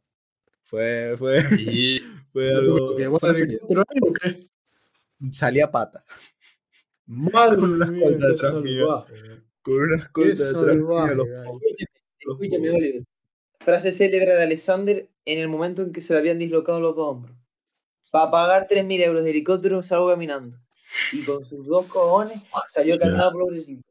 No solo salió caminando, si es que no teníamos que pagar 3.000 euros, porque si venía el helicóptero al haber sido en el centro y no sé qué, no, no tendríamos que haber pagado ¿Sabes? nada. ¿Sabes? Es que fue lo peor. Después me enteré que no tenía que haber pagado nada y me hice la matada porque tenía miedo a pagar 3.000 euros. Y ahí en la zona acampada te partes una pierna que te van a recoger. Porque no, Madre no tienes que pagar Madre nada. mía, eso es un hombre, muchacha. Eso es la definición de hombre. No, pero yo agradecido a la gente que estuvo ahí en ese momento. Y No, es un hombre cuando se, cuando se lo dislocó. Antes era un mono. Yo cuando veo aquella piedra de 5 metros, Ya, tampoco te pases. 5 por, No. 5 por 10, y en, pe- en un pedrolo, y Alexander escalando, digo, ya está. Aquí Pero, Fue necesi- experiencia, pero fueron ustedes solos. No, claro, fue más gente. Y yo qué sé, pues me dio el venazo. El, el momento de. Me motivé. Y pues me motivé mal. Ah, coño, ese yo. Es que digo, yo llego a estar no ahí solo contigo y le da, yo creo. No, pues sí hubo un amigo que cuando me vio, pues claro, tenía los dos hombros bajados aquí y parecía un puto pingüino. Dijo, ¿por qué, tiene, ¿por qué no pone los brazos así, gilipollas? Y yo, y yo lo miré para que creo que me acabo de sacar los dos hombros. Cabrón. espérate, que se me, que salió un hombre, se me salió un hombre. Sí, uno, dos. Joder, eh. No, y luego, luego se lo colocaron, luego se le colocó Sí. un hombre. Uno me lo colocaron, literalmente me levantaron el brazo y de repente cuando lo bajé dije, hostia, ya está. Y después el otro lo intentaron, pero no hubo manera. Yo- Es que yo me acuerdo una vez en verano, no me acuerdo qué verano fue, que fueron unos chicos a la caldera, eh, pues no voy a dar nombre, pero que, que salió una noticia que se, que se llevaron a un tío en helicóptero de esos, pero de nuestra Sí. edad, que nosotros los conocemos. Y digo yo, joder, que deberían estar. Como no sé qué. Es que yo me acuerdo que de pequeño yo fui a la caldera y estaban los ricos estos para abajo y en cualquier momento te podías caer. Pues digo yo, qué sé, ya un tío se resbaló por ahí para abajo y salió haciendo la, la croqueta, pero no. Es que, Es que yo no me imaginaba haciendo- subiendo toda la piel. es que estás haciendo Es que un momento y te vas a hacer daño. En plan, es No, era yo, es que se te fue la pinza. Pero a mí se me fue la pinza, yo lo admito, porque claro, yo lo vi muy claro, pero ya a mitad de camino no lo vi tan claro. Hostia. Malas decisiones en esta vida, pero bueno, eso se Había aprende, digo piba. yo que se. Te, te querías hacer el chulo. O Lo solo típico, era.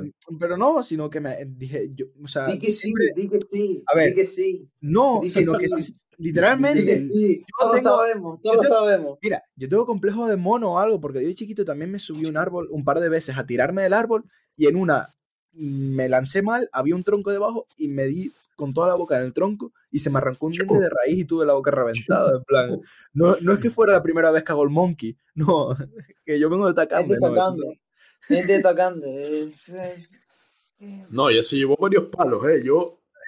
eh, Está, está duro este hombre, ¿eh? Bueno, Ah, Ay, Dios. pasamos, con la noticia entonces. Vamos. Pasamos, pasamos porque no acabamos. Vamos, vamos, vamos, rapidito, rapidito. La evolución de Rosalía, ¿era mejor antes o ahora? Me lo cuento un poco por encima. Rosalía era una chica que se hizo famosa por, el- por un álbum que sacó, tipo flamenco, bien hecho, tal. Tú decías, coño, esta chica eh, tiene cositas. Y de repente se mete con, pues, ah, viniendo cuento con, con la música que hace J Balvin, con Saoko, Papi Saoko y, y todos estos temas más, más enfocados a el público incluso menor que nosotros. O sea, los adolescentes de 14, 15, 16 años, que ese ese tipo de música. También te digo que yo estoy todo, se me ha pegado esa canción de Bernard Talk y estoy todo el día diciendo Saoko, pero Saoko, es por, por el ritmo pegadizo de la canción y yo escuché que esa canción literalmente dijo que se puso delante de eso tenía una idea, empezó a componer así, puso la idea y a partir de ahí eh, dice, necesitaba brum brum brum, apareció un vídeo, un TikTok así de ella haciendo la canción y hizo esa canción. O sea, mucho misterio no tiene. Y también es verdad que cuando la escuchas ves que mucho misterio no tiene.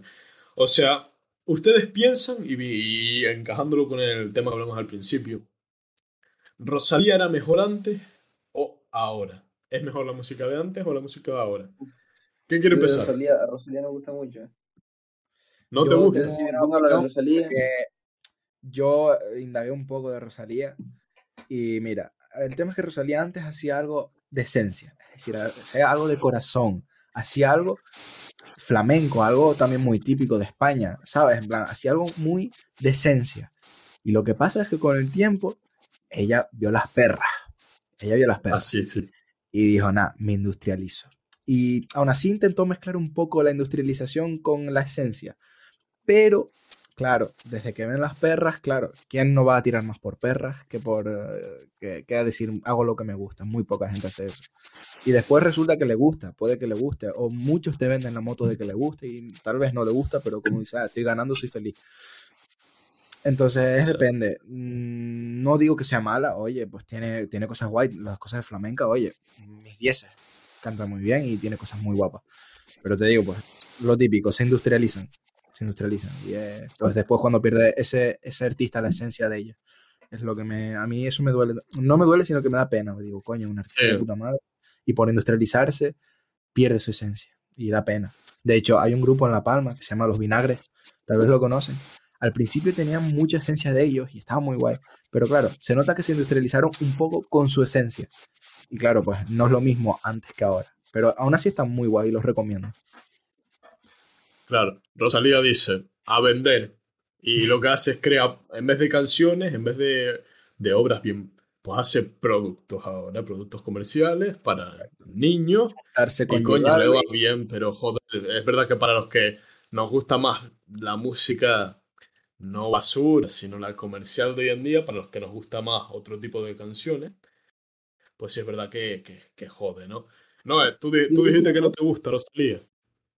Que, me, que no me gusta, no, a mí me encanta, me parece una artistaza y lo que te digo, Rosalía pues ya una carrera muy disimulada, muy discreta, antes de sacar El Mal Querer, que fue el álbum, que la partió, que fue una mezcla entre requetón, electrónico, o un, o un- no, requetón, no, flamenco, perdón, flamenco electrónico, o un- a veces un flamenco requetonero, un rollazo, un rollazo que nunca se había visto y que hizo que Rosalía se catapultara y lo hizo bestial y poco a poco fue sacando más temas, de vez en cuando un poco más eh, industrializados, como ustedes dicen, pero yo creo que, al contrario que dice Alexander, siempre tiene su esencia. Y ahora con, lo, con el álbum que va a sacar de Motomami, que es la que va a tener las canciones esta de Saoko y la otra que no me acuerdo, son canciones hechas para el público, pero que siempre tienen eso. Porque si te das cuenta, el rollo flamenco, el rollo español, el Saoko está muy presente en muchas, en muchas partes y en un montón de canciones. El problema es que ahora no me viene a la cabeza. Pero igualmente, se le nota como implicada y el álbum este que va a sacar ahora, escuchado, no sé, como que va a ser una mezcla entre un montón de géneros y un- una recopilación. Pero creo que Rosalía hace muy bien eso, que siempre la esencia que dice Alessandro que no tiene, para mí. No, a ver, no he dicho. Sí la tiene. la No lo ha perdido totalmente. O sea, yo lo- es lo que me refería, en plan, que se nota la parte de esencia, pero que la industrializó. Y después hay cosas que las industrializó total. Por ejemplo, colaboraciones con J Balvin, colaboraciones con, con este, el novio Bien. de Kelly Jenner. eh, ahora no me sale. Travis, ¿Quién? Travis Scott. Travis Scott ese. Y pues cosas, eso ya es más industrial porque eso quieras o no, juntan las dos visualizaciones, o sea, los dos públicos y eso es ganar dinero. Pero aún así, Sí, pero eso también le sirve para hacerle crecer, tío. Porque la canción hombre, de- claro, tú tienes que crecer de alguna manera. mil no sé cuánto, o sea, una, la ma- o sea, una de las canciones con más visualizaciones de YouTube, ¿eh?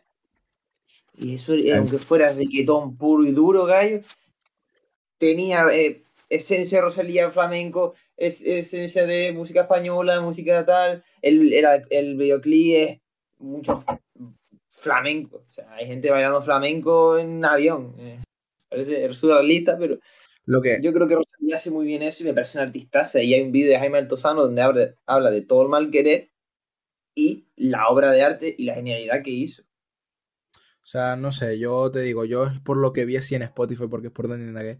Pero aún así, yo qué sé. También lo que, otra cosa es que se le da mucha importancia al artista que canta, pero no a la gente que hay detrás. En plan, realmente, ¿tú crees? Ella no compone esas canciones. O sea, ella tal vez compone la letra. Sí, escúchame, eso es lo que se está hablando un montón de Rosalía. Es productora y multi, multi-instrumentista. Pero Ella hace productora, ¿en qué casi todos sentido? sus temas. Pero verdad. ¿en qué Y sentido? hay vídeos, había- hay vídeos en YouTube, hay vídeos tal. Rosalía componiendo, Rosalía compone porque, y hace sus temas. tú puedes construir un estribillo y de ese estribillo llegar un productor y coger y hacerte una canción completa. Cuidado, no es lo mismo. Ella tal vez coge un estribillo, lo deja de puta madre, hace la idea y ya le- el- lo que hace el productor es completarla. Y ve, está muy bien. La crea al menos yo ella. creo, yo pero creo que eso, yo creo que el productor viene a poner un poco de tal, pero yo creo que ella tiene el principal eh, las riendas, porque se le nota. El, el álbum que sacó, que fue súper famoso, que ya lo un par de veces, coño, el- es que se nota que ella lo escribió todo, gallo, y hay vídeos haciéndolo, tal, y seguramente, obviamente, como todo el mundo, ninguno escribe, nada, ningún artista escribe sus temas al 100%. Al 100, 100% hay algún, algo que le ayude, alguien que tal, alguien que sabe. Y yo creo que Rosalía se, se caracteriza por eso, porque ella escribe su, es una artista y es- eh, hace, eh, produce sus canciones, eh, si tiene que No, tocar instrumentos los toca, eh, toca el piano, toca la guitarra, toca no sé qué, una si es pedazo de así. Si es así, tiene su mérito. Obviamente, mucho más mérito que mucha gente que vemos hoy en día es muy famosa, más que Rosalía. Es decir, tiene- eso tiene su mérito, obviamente, pero no quitar el trabajo que hay detrás. Porque muchas veces lo quitamos o no nos damos cuenta, decimos, nada, chiquito temazo sacó Bad Bunny. Claro, pero realmente detrás hay un tío que le hace las canciones y las produce.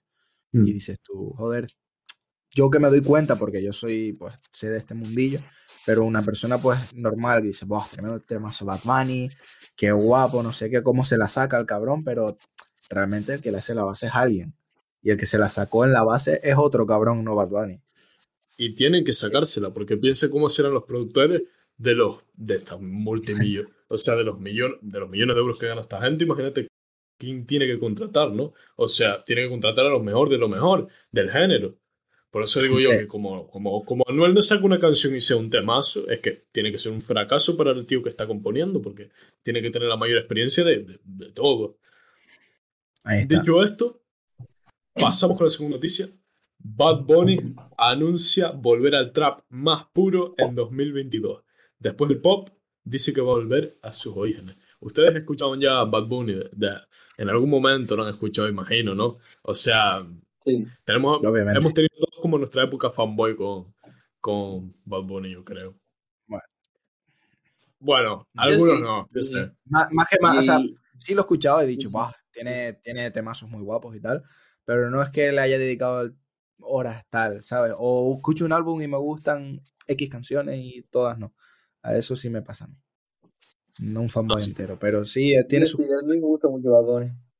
tiene cositas A muy ustedes les guapas, hace la verdad. ilusión, les hace ilusión que vuelva con este trap de, de- de insultos, de el más puro, el más duro, el, el que, el que escuchábamos en el 2015 tres, cuando teníamos 13 años. Como chambea y cosas así. No, no, no, chambea no, como eh, me mata, diles, estos no clásicos. Pues ahora no caigo. Pero te digo, no sé, a mí el Bad Bunny que está ahora, por ejemplo, el álbum de, de el último, del último tour del mundo, o sea, o algo así. Sí, Eh, a mí me es pa- pop. hay muchas Sí. canciones ahí que me encantan. La de 120 me gusta muchísimo. Me parece increíble. Sí, a mí también. Me parece increíble. Te deseo lo mejor, que es así como con también. guitarra también. Sí, sí, tiene Eh, a cositas. mí también me gustan de ahí. Pero, o Mm. sea, en mi opinión personal, a mí sí me hace ilusión ver cómo, cómo pretende volver a los orígenes, ¿no? A, a esas canciones que escuchábamos todo el mundo, que se nos pegaron todo el mundo. Es que yo lo digo porque yo las escuchaba entrenando en esta misma habitación, con la astería en el suelo, cuando me mataba abdominales, y eran unas canciones que me ayudaban mucho también. Entonces le tengo un cariño particular y decir, coño, este hombre ahora va a volver al trap este. A ver cómo lo va, ¿no? A ver si saca los mismos temazos que sacaban. Es curioso. Es curioso ver como si. Porque claro, realmente lo que tiene ahora es su, su industria. Plan, y ahora va a decir que va a volver a sus principios, que de ahí no le sigue toda la gente. De ahí le sigue una parte de la gente. Entonces, a ver qué tal le sale. Yo, pues, curiosidad, en verdad me da esta curiosidad. Tengo ganas de verlo, si es verdad. A mí también. Tengo ganas de verlo. Y bueno, dicho esto, si nuestro amigo Noé no quiere comentar eh, nada más sobre este tema, pasamos a la siguiente noticia. Nada, yo, pues nada, que me gusta más el ahora. A mí yo creo que ¿El de también. ahora? A mí el de ahora. Pero por la calidad Más- que tiene. Más Ojo. industrial, como diría mi amigo Alexander aquí presente, Es más es más industrial. pero me gusta Me parece muy agresivo el trap. Ese trap es muy agresivo.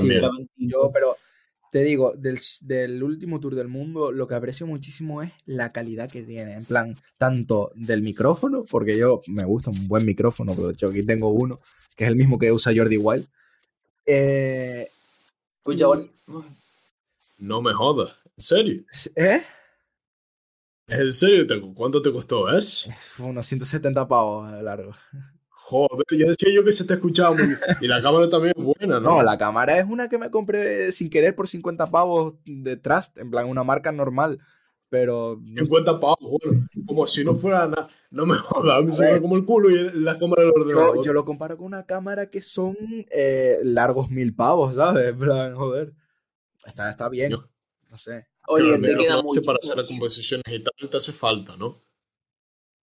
Claro, sí. O sea, yo no hago cosas mucho con el micrófono porque mi idea fue, sí, para tenerlo para cantar, pero para grabar a alguien y que cante, que cante conmigo, vamos a decir que cante conmigo, o grabarme una guitarra acústica y cosas así. Pero claro, ¿quién? Es que no encuentro a nadie, ese es mi problema. Y cuando tal vez puedo tener algo, pues me da vergüencilla, o no tiene, no conectamos y pues no sirve. Ahí está el problema. Ah. Sí, coño, pero eso con el tiempo se acaba encontrando. Sí, con el tiempo, yo prisa no tengo, yo de momento solo pues es de puta madre. No, no me, no me aburro, que es lo importante. Que tu hobby no te aburra. Pues ahora, aprovechando la audiencia, si podemos encontrar a alguien que esté viendo esto y que quiera colaborar, pues ahí lo tienes, ¿no? Ahí tienes la oportunidad abierta. Yo abierto. Venga, todo. pasamos a la tercera noticia. Entonces, la exposición a menores, la exposición de menores a imágenes idealizadas de los influencers causa un aumento de su insatisfacción corporal. Esto es un tema que casi siempre lo traigo porque me, me gusta mucho tocarlo y concienciar sobre todo. Una investigación de UNIR estudia el impacto del contenido de, de marca publicado por los influencers en la autoestima y la adopción de hábitos de vida saludable de, los adolescentes. Bueno, está claro, está claro que ver una imagen idealizada y, más nosotros que lo tenemos más que visto, ¿no? Nuestra generación lo tiene más que visto. Que nosotros vemos en Instagram una persona que de cierta manera queremos ser como él, no lo alcanzamos porque tiene filtros, nos jodemos y vaya donde vienen los problemas. ¿Alguno de ustedes dos ha experimentado algún tipo de problema con insatisfacción corporal, con, con intentar llegar a un sitio y no poder o algo así por Instagram y demás? Mm, ¿Quieres empezar tú, no? Venga, ¿quién empieza? Empieza tú, no. Te toca a ti esta vez. Yo, en ese sentido, no he tenido ningún problema. Sí, es verdad que siempre yo he querido tener un- estar en buena forma, me gusta hacer deporte y quiero estar en, en buena forma para mejorar mi físico. Pero ah, tener problemas eh, psicológicos, de autoestima, con, con eso la verdad que no me no, no, no, no tengo. No he tenido nunca, no he experimentado ninguno, pero entiendo lo, lo jodidos que son. Son jodidos. Son Es jodidos. que yo te, yo te he visto, ¿no? Y, y en cierto modo yo, algunas veces, sobre todo cuando yo era más, estaba empezando a, a socializar y demás, yo veía que que apenas salía de casa, que se la sudaba todo, que sin embargo así conseguías a veces ligar y yo digo, envidio a este tío, ¿cómo puede ser una persona tan tranquila en la vida y que le salgan las cosas tan bien? Y es verdad, es que a ti nunca te ha afectado ni Instagram, ni tener que encajar en un grupo. Es más, nunca te ha sido un problema eh, salir con un grupo en el que todos eras amigas, todos eran chicas y tú eras el único chico. Nunca te ha importado salir eh, en una cosa así. Y has sido un tío en ese aspecto muy, muy consciente y siempre he cogido ejemplo de ti. Vamos, eso lo, lo admito ya, que a veces he cogido ejemplo de ti. ¿eh? Y no te pongas a llorar, que sé que es muy sentimental.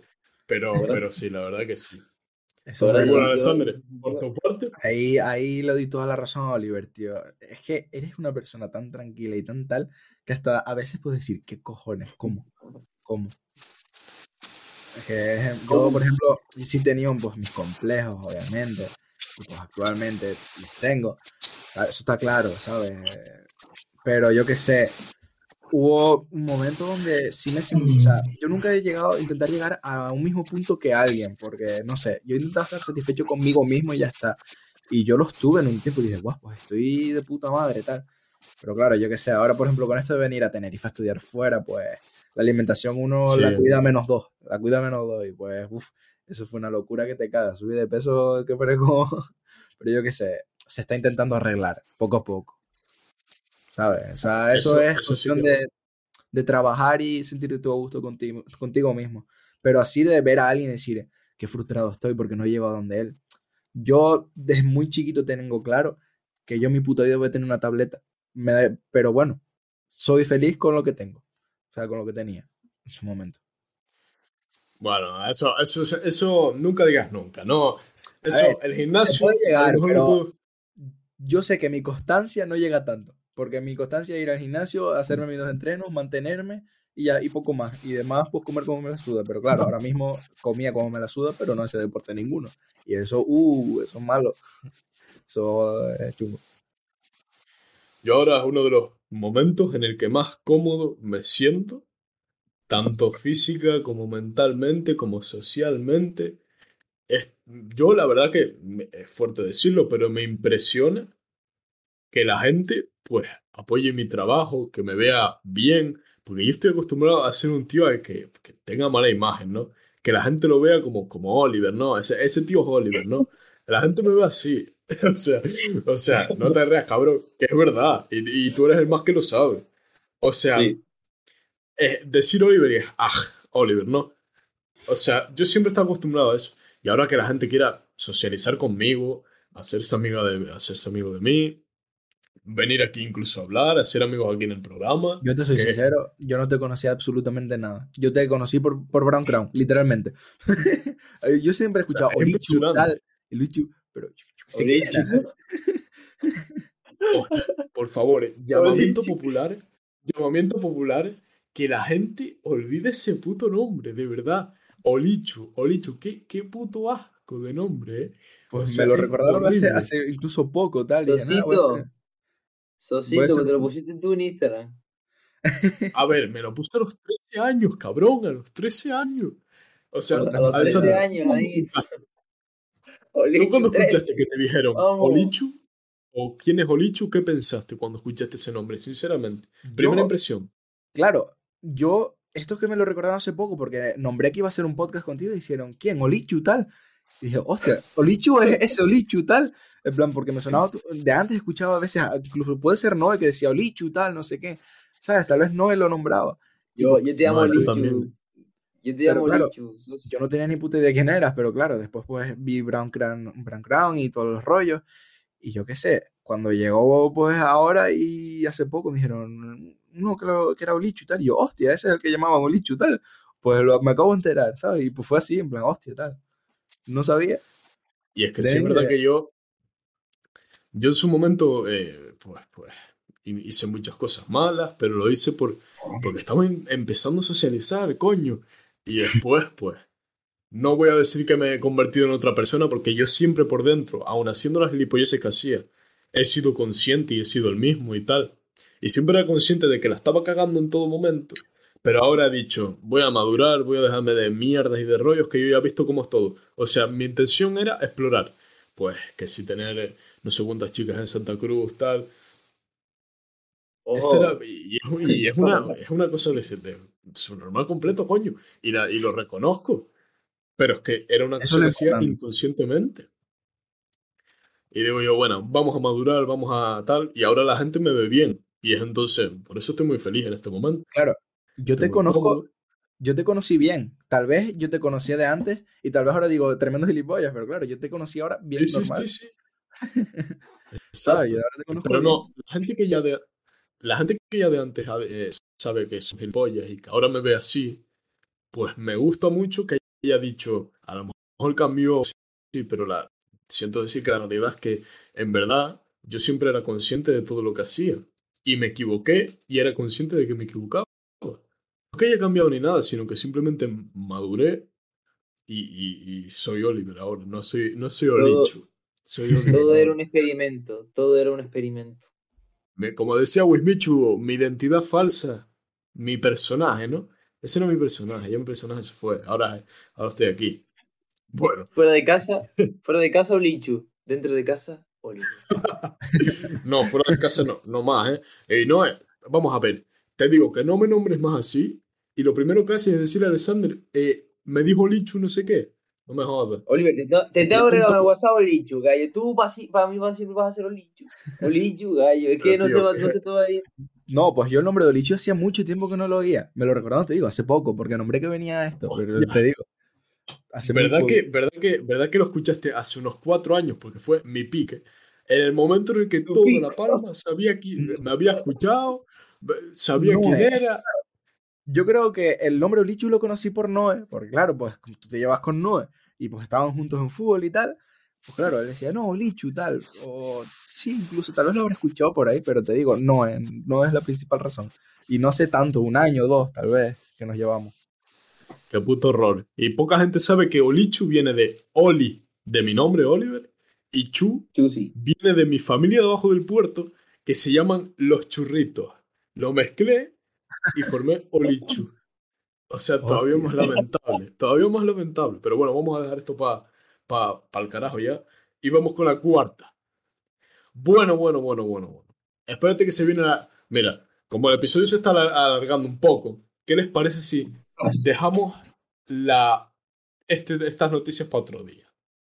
Sí, como quieras, tío. Yo encantado. Porque Yo si nos ponemos y- y- y estoy muy encantado. ¿Y sabes lo que pasa? Ya. Que en el episodio anterior, que lo voy a sacar dentro de poco, que es con Pablo y Marco, hablamos 30 minutos de la guerra. Yo creo que si lo decimos otra vez se va a cansar la gente. De todas formas, se nos ha alargado un poco demasiado el programa. Un poco demasiado. Si quieren venir otro día y lo hablamos, pues podemos Bueno, pues hacerlo. pon, Yo pon en el podcast. Eh, Brown Crown, Alex Noé, primera parte. Pero quieren hablarlo, de verdad quieren hablarlo. Si Sí. quieren hablarlo y tienen ganas, O sea, a mí pues. me da igual. O sea, me da No igual. sé, yo el tema de la guerra ahora mismo lo que pasa es que estoy un poco desactualizado porque lo, desde que llegué aquí a Tenerife, que fue el lunes, el domingo, perdón, me, me olvidé. No sé muy poco. En plan, lo típico que las noticias boom que escuchas, ¿no? Tal, que llegaron a los a la central nuclear, pero poco más, ¿sabes? Lo típico. Yo, yo más o menos estoy actualizado. Porque a mí me gusta la Sí, no, geopolítica. eh, no te suelta aquí un rollo que no acaba mañana, por eso digo yo, peligro. Hombre. Pero bueno, mira, vamos a hacer una cosa, y es que vamos a tocar una noticia en concreto, y ya está. Otras más amplias, que es razones por las cuales está... Y esa misma noticia la tocamos, por eso digo que si está repetida no tiene mucho sentido. Pero como aquí nos queda una noticia así cortita, pues sí, ¿por qué no? Vamos a tocarle, da igual que el episodio salga un poco más. Venga. El fantasma de Kiev. Un caza ucraniano que ha derribado seis cazas rusos en un día. Las familias de los militares rusos que van a la guerra. Eso, como dos cosas que tocar por delante. Por un lado, ¿les parece algo de lo que se puede hacer una película? Porque a mí, mira que me motivó eso, ¿eh? Ucrania siendo invadida por Rusia, no sé qué, todo el mundo desesperado. Y de repente sale un tío con sus dos cojones en un casa y empieza pa, pa, pa, y se derriba seis casas en un día. Que no le tiene miedo a nadie ese hombre, vamos. Y se llama el fantasma de Kiev. Eh, lo han dicho, han dicho muchas veces que está muerto, pero es mentira, eran noticias falsas. El fantasma de Kiev sigue en pie y, y en, los- en- en el aire ucraniano. ¿A ustedes qué le parece eh, eh, este caso? ¿Le parece que se puede hacer una película? Porque a mí, Joder, la verdad que me gustaría verlo. hablando. Yo querría empezar hablando comparando el fantasma de Kiev con el varón rojo en la Primera Guerra Mundial. Que ahora yo digo el varón rojo y no le suena de nada, pero seguramente eh, cuando, cuando buscan en Google Primera Guerra Mundial aparece siempre una avioneta roja con, con unas X, el símbolo del Imperio Alemán en esa época, en las alas. Bueno, pues eso era el mismo que Phantom X. ¿eh? Alemania había comenzado la Primera Guerra Mundial y de repente de la nada sale un piloto que se carga a no sé cuántos aviones del otro, del otro bando. Y se hizo tan, tan famoso, pero a niveles exagerados, que le hicieron una película. Y creo que lo mataron en la guerra. Creo que lo mataron en la guerra. Pero fue, es una leyenda. Lo más esperado. Yo lo que opino de aquí es que cuando el tema, si esto se afloja y se pone todo estabilizado de nuevo, cuando todo esté bien y se tenga el tema de esta guerra superada, eh, se saca la película, vamos, eso está claro. Eso la gente lo aprovecha como, como el agua. Y va a decir, no, basado en hechos reales, tal, y eso la gente lo ve. De hecho, yo lo vería, yo lo vería, yo sería el primero. Yo también, yo también. Pero también está el tema de eh, las familias ucranianas que sin esperanza ninguna tienen que, porque son pertenecen al ejército y tienen que ir a luchar. Ustedes imagínense en esa situación. Y se ve sobre todo en TikTok. Eh, eh, el otro día salió vídeos de, no sé si lo han visto, vídeos de ucranianos bailando, soldados ucranianos bailando y subiendo TikToks. Y después te cuentan y aparecen otro TikTok eh, que resumen así y dicen, cuando te enteras por qué estos soldados ucranianos subían esos vídeos bailando. Y era para que las familias de esos soldados supiesen que ellos estaban bien. Y subían vídeos bailando para eso. Y ya aparece, y, eso te conmueve un montón porque, joder, mira que el trasfondo ese de, de hacer esos vídeos para eso, que no era para TikTok, para la coña, sino para que sus familias supiesen que estaban bien y para dejar, y para eh, reducir un poco el drama y toda la mierda, pues la verdad que es un acto que puede aprovechar la plataforma bastante bien. Sí. Ustedes si fueran ucranianos, si fueran la mujer de un ucraniano y se te fuera mañana el esposo a la guerra, que no va a eh, volver nunca más. Eh, eh, que, que también puede ser al revés. Que... Dime que, que, también puede ser al revés, que eso era en la Segunda Guerra Mundial. Ahora también puede ser que se vaya la mujer. Que sí, coño, coño. Ah, sí, sí, sí, sí. No, no, te, no estoy siempre diciendo eres un machista. Simplemente estoy diciendo como que hasta cuando pensamos en, en, el, en, la guerra tal, pues pensamos en el hombre, que tal. Porque estamos acostumbrados a que las guerras fueron hace tal. Pero ahora no necesito. Vale, no, vale. Y no, ¿tú qué opinas de los TikToks de las ultrafeministas cuando empieza la primera, la tercera guerra mundial y se ven eh, las ultrafeministas volviendo a la cocina. ¿Tú qué opinas de ese tipo de TikToks? Que es humor, que humor. humor, hay que tomarlo como humor. Obviamente no va a pasar. O sea, claro que no. humor, Pero coño, yo me lo tomo como humor. Yo seré el primero que se ríe eso. Las cosas como son. Pues claro, pero aquí tenemos que luchar. Que si tenemos que luchar, luchamos todos. Porque hay que ir las mujeres, hombres y lo que haya. Porque si no, ¿quién lo va a hacer? Humor, humor no negro, sino agujero negro ya, ¿eh? Porque, eh, madre mía, y he visto. pero mujeres, mujeres también, he visto, he visto mujeres haciendo TikTok de Claro.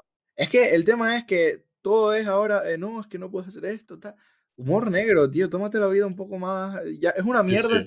Tómatelo con humor, tío. Esto es una mierda. Coño, pues tómatelo con humor. Total, un problema tuyo en un futuro vas a acabar llevándotelo con humor. Seguro. O sea, es que es así. Si no lo llevas con humor, vas a, vivir amargado toda tu puta vida. Exacto. Pues Tanto como remedio, estoy totalmente a favor con el humor negro, ¿eh? Por mucho que me puedan hacer una putada a mí, que se me muera alguien y que haga una broma de eso, estoy totalmente a favor. O sea, yo igual. Por muy bien que te pueda hacer, que te pudiera la vida, eh, hay, hay, que aprender a reírse de las cosas. Y estoy totalmente a favor.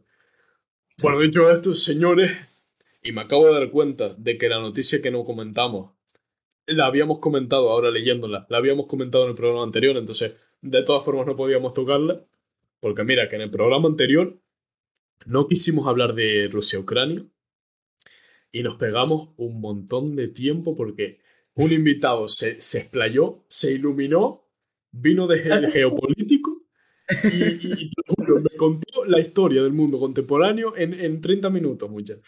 Joder. Pero, bueno, la gente que, que, se queda con la historia. Cuidado que se pica conmigo. Yo, lo único que, que no aprendí en Historia de España, o sea, fue literalmente leer las cosas y no entender nada. Yo en Historia de España no aprendí nada. Absolutamente nada. Tú me preguntas. Ni yo estoy aprendiendo nada, la verdad, ¿Y porque el método de enseñanza tampoco es el óptimo, ¿no? no es? No. Para nada, en historia, la historia se enseña mal. Como en Bueno, inglés. ah, ya vino el experto. No, es en serio, coño, la historia es algo súper Ah, guay, sí. contar No. una historia. Mira, la pregunta es, sí, sí. la, pregunta es, ¿qué se enseña bien en el instituto? ¿Qué se enseña bien en el instituto?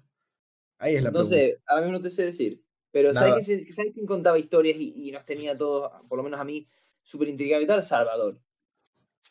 También. ¿Sabes que lo mencionamos en el programa anterior? ¿Qué? Que lo mencionamos en el programa anterior también, Salvador. Y que es una leyenda. Muchacho, ese tío te contaba, yo qué sé, el Imperio Romano como una historia de un super gran imperio, qué tal, qué pasó esto. Así la historia es que le gusta a todo el mundo, pero si nos dicen, estudia este estándar y ponlo en el examen, ya ahí Exacto. falla. Conclusión, hay que aprender a dar la historia. Porque puede ser una asignatura de puta madre que aprendes un montón y que te sirve un montón en la vida. Joder. Sí, La totalmente. historia es la polla, pero si lo enseñan mal, pues te aburre. Exacto. Bueno, dicho esto, señores y señores, si les parece, acabamos aquí este episodiazo. Alexander y Noé. Madre mía, cómo salió. O sea, muy entretenido. En el aspecto de la música tocamos un montonazo de temas. Espero que les haya sido entretenido y que les haya gustado. Si se quieren despedir, ahora es su momento, su momento estrella. Pues mira, voy a empezar yo. Yo estoy muy encantado de estar aquí porque a mí me hacía mucha ilusión. O sea, estaba ayer diciendo, Buah, mañana es el podcast, tal, no sé. A mí me hacía mucha ilusión, la verdad, venir.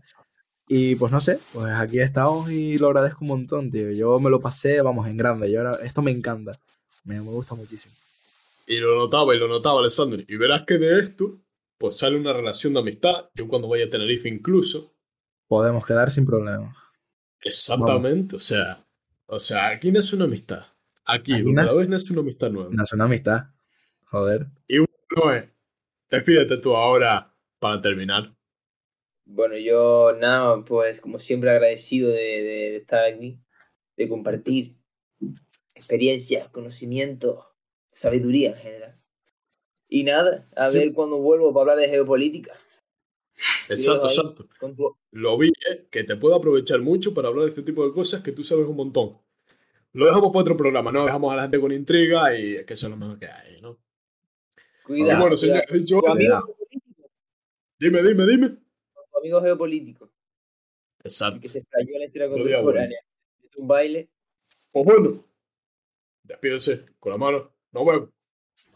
Nos vemos, gente.